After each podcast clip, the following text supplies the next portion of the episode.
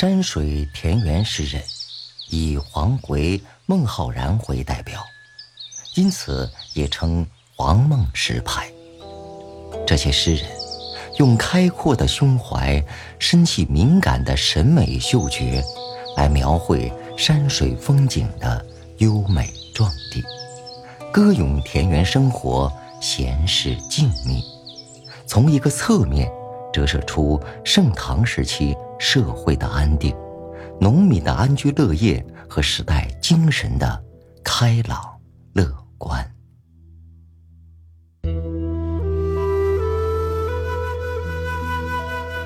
以前对山水诗评价过低，认为是远离时代的。其实不然。国破山河在，城春草木深，也是山水诗。只因为是在乱世，诗人才那么心情沉重。那么，在太平时期。王维歌咏“明月松间照，清泉石上流”，不也正符合时代的要求吗？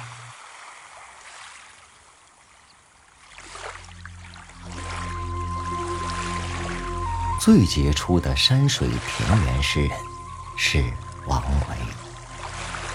据记载，王维九岁。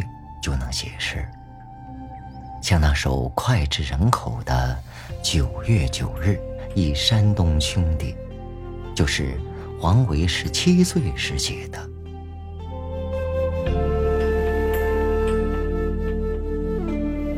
独在异乡为异客，每逢佳节倍思亲。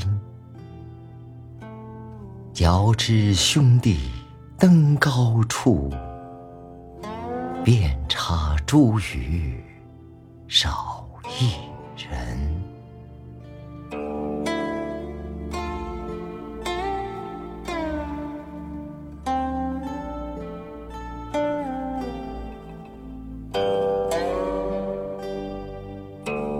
王维精通音乐，擅长草书和隶书。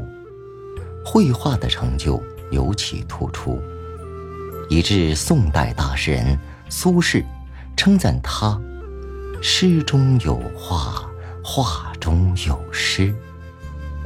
他的诗歌创作就是以这种全面的艺术修养为基础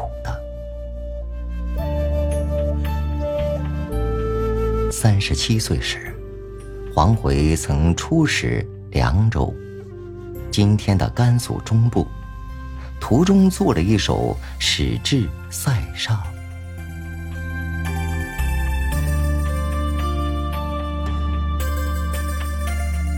单车欲问边，蜀国过居延。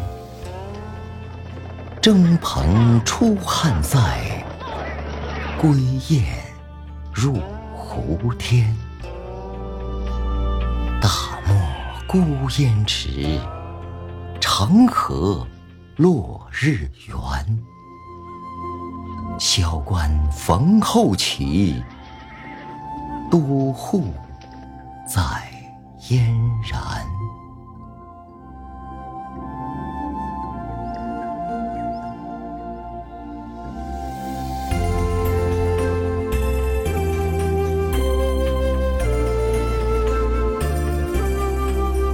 渭城朝雨浥轻尘，客舍青青柳色新。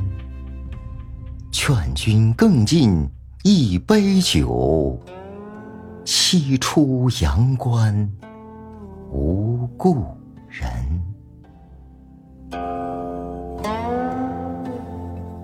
宋元二十安契这首诗。当时就有人谱曲，称为《阳关三叠》，成为流传广远的送别歌词。用最普通的词组成最普通的句子，一看就懂，但是情意又那么深长，音调又那么响亮，使人感到正是自己要说的话，只是没有说出来罢了。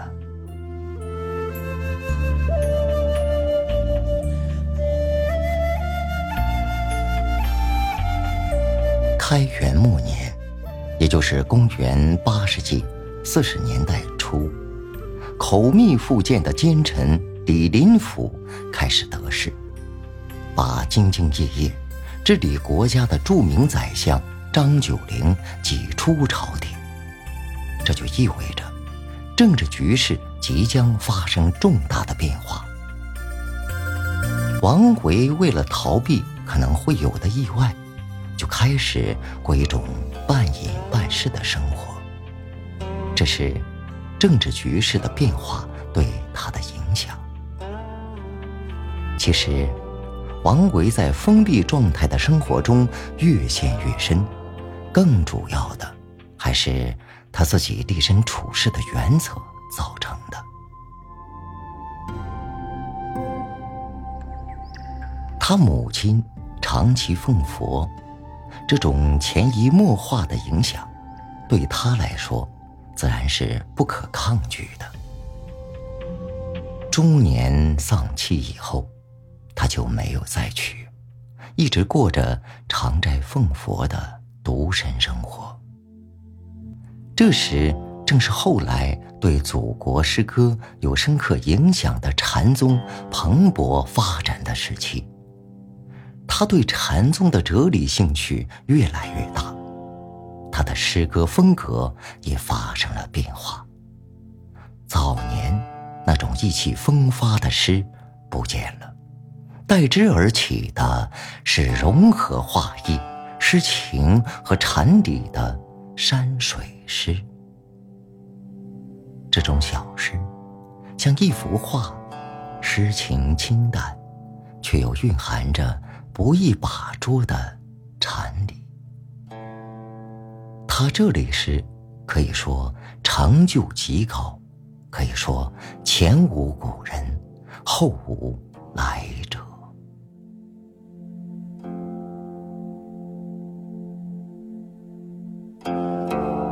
中年颇好道，万家南山陲。近来每独往，盛世空自知。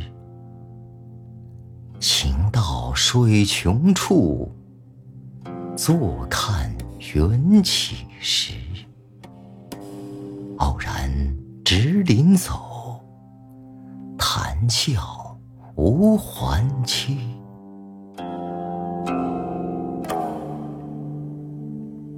抒怀主人公完全跳出了名将利索的磁场，内心有一种以安全感为地基的从容不迫，从而能进入一种绝对自由的精神境界，用不带任何功利的审美目光，自得其乐的去发现，极其平凡，有时旁人发现不了。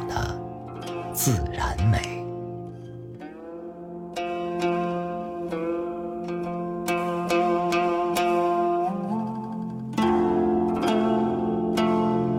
孟浩然和王维是好朋友，在赠王维的诗《留别王维》中说：“欲寻芳草去，惜与故人违。”当路谁相甲？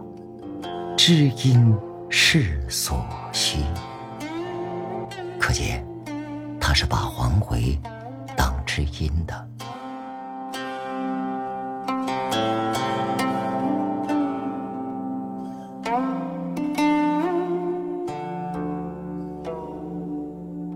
孟浩然的生平事迹非常简单。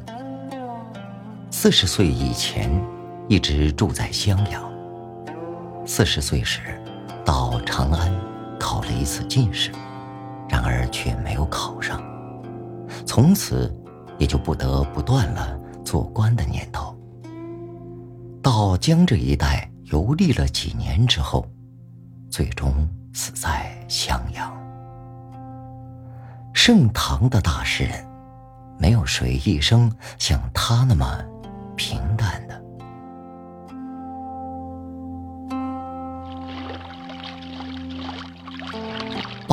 月湖水平，涵虚魂太清。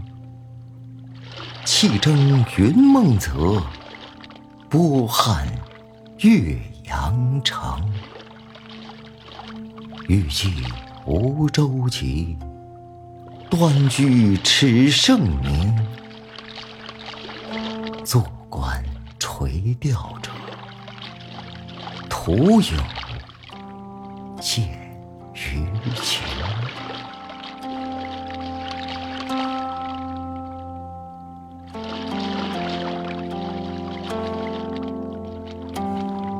这首诗是赠张九龄的。八世纪三十年代末，张九龄从宰相的官位上被贬到荆州。由于欣赏孟浩然的诗，就把他请到，小官做。还从来没做过官的孟浩然非常高兴，写下了这首境界雄阔的诗。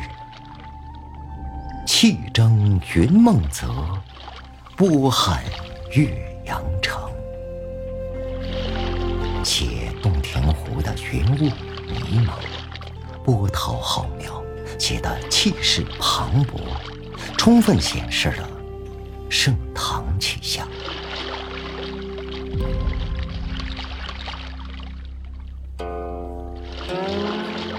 孟浩然所以要把洞庭湖。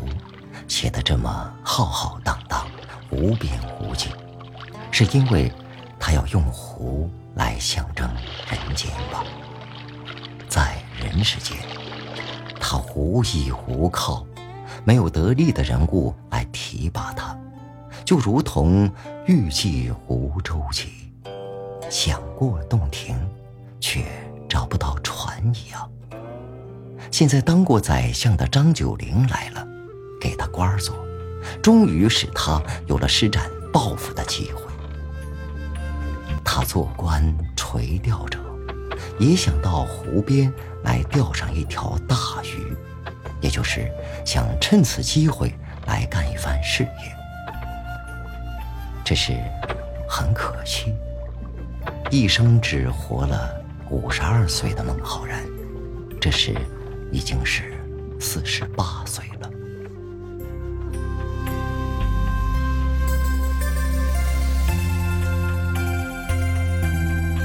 从初唐到盛唐，孟浩然是第一个大地写山水诗的诗人。他的山水诗不殷勤造景，既有了某种情，然后再找出相应的景做衬托，也不光是借景抒情，即由于某种景而生发出某种情来。它是在山水诗中，情与景是水乳交融中写出诗来的。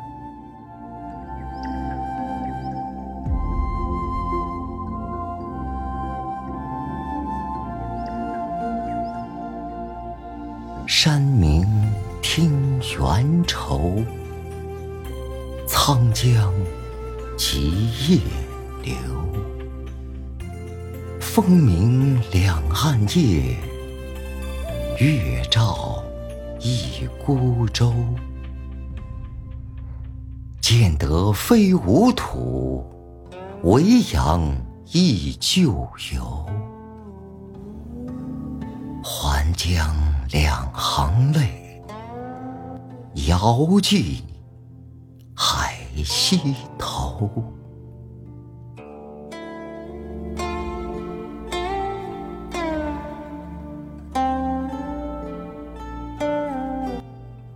素同庐江寄广陵旧游，是写景还是抒情？在此之前，山水诗达到这种情景交融的境界的，不能说没有，但只有到了孟浩然，才懂得有意识的去营造这样的境界，提高山水诗的表现能力。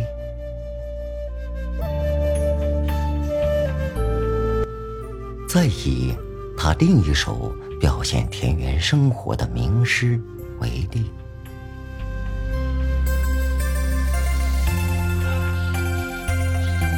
故人具鸡黍，邀我至田家。绿树村边合，青山郭外斜。开轩面生圃，把酒话桑麻。待到重阳日，还来旧菊花。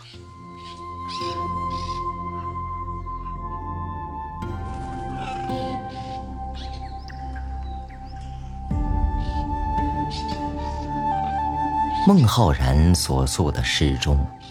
传颂最广的是《春晓》这首诗。乍看，只不过是叹息春天的花朵容易凋谢，有一片淡淡的惜春之情。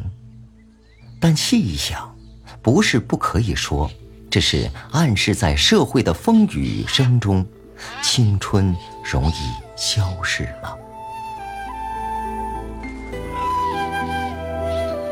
春眠不觉晓，处处闻啼鸟。夜来风雨声，花落知多少。一想起这首诗，人们总是能想起许多失落的惆怅。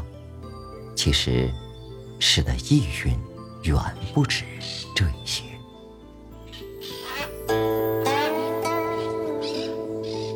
春眠不觉晓，处处闻啼鸟。